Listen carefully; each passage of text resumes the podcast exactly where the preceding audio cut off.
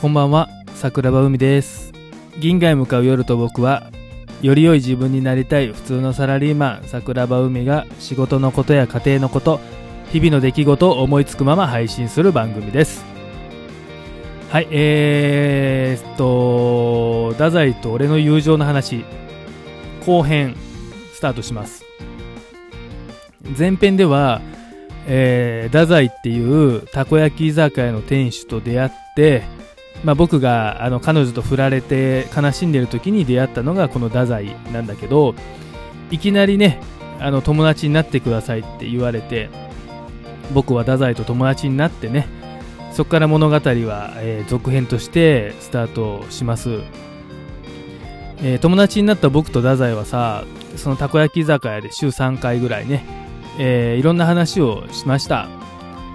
前編でも少し触れましたがえーまあ何やってた何が好きだ食べ物は何が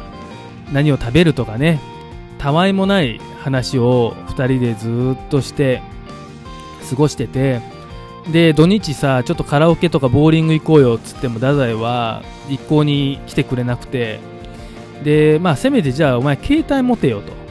太宰ってさ携帯持ってなかったのよ当時。もうみんな持ってたのにえーたこ焼き居酒屋の固定電話はあるんだけど、えー太宰自体パソコンも持ってないし携帯も持ってないから連絡っていうものがそもそも取り合えないのよね。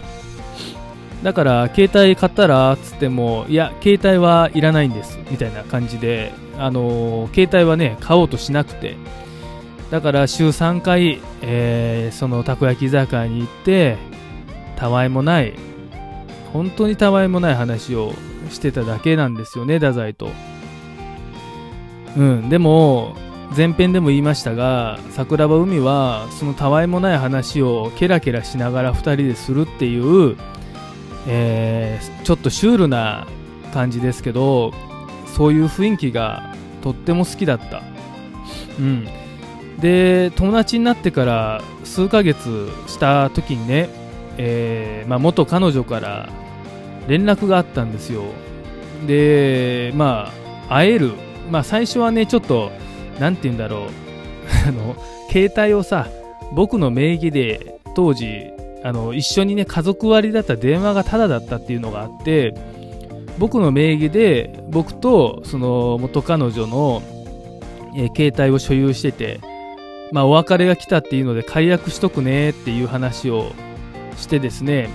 でえっ、となんて言うんだろう。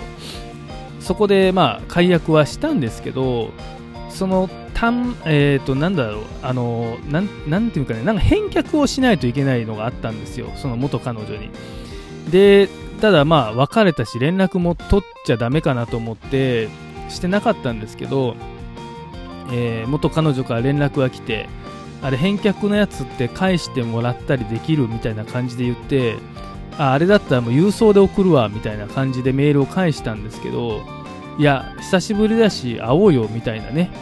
そんな感じでメールが来てで僕さ仕事終わって速攻太宰の店に行って太宰やべえっつって俺会うかもしれないわっつってまあその元カノの話もずっとしてたし太宰はずっと慰めてくれてたんですよ僕のことを。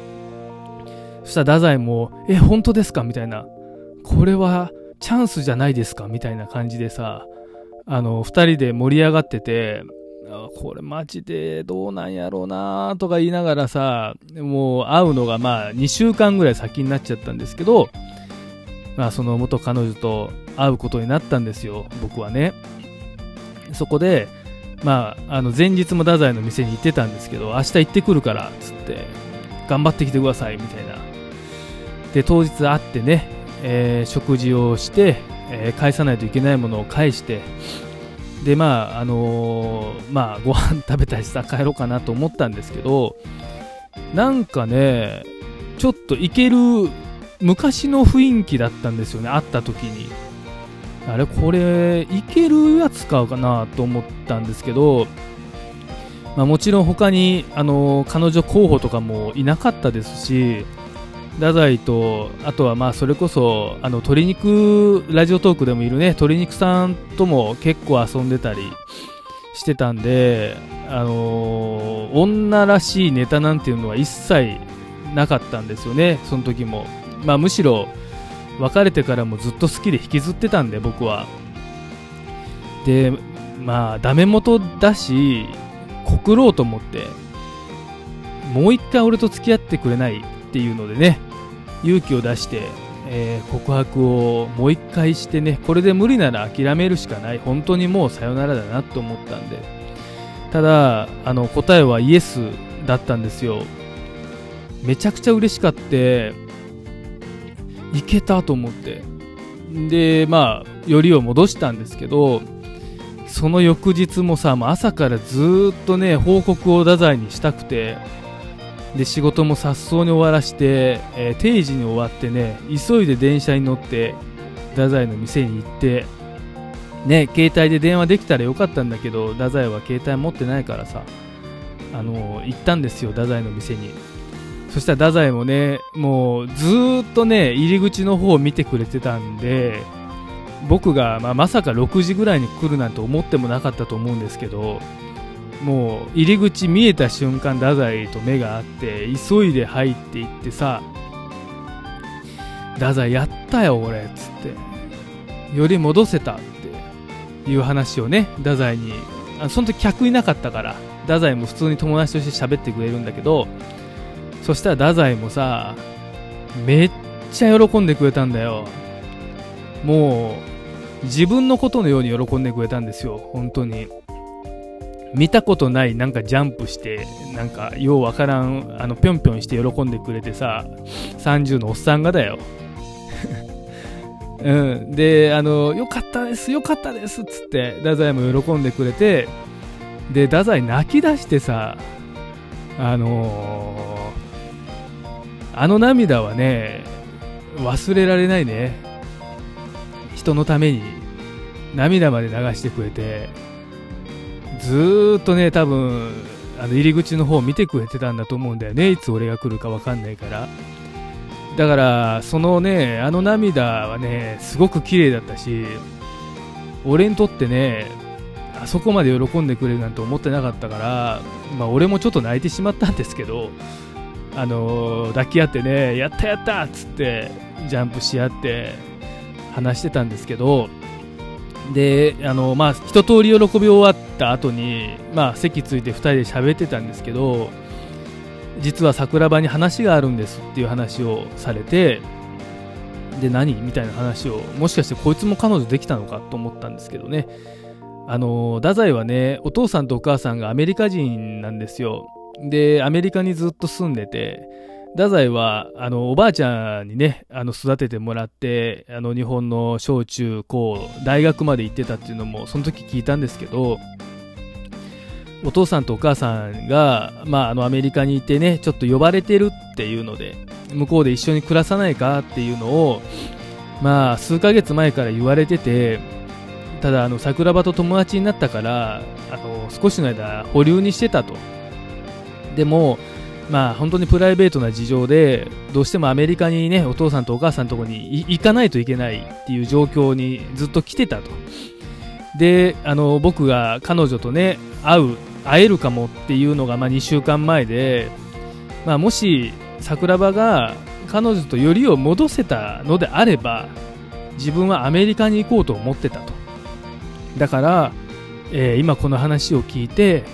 えー、僕は決心したと。アメリカに行きますっていうのを、えー、言ってくれたんですよね。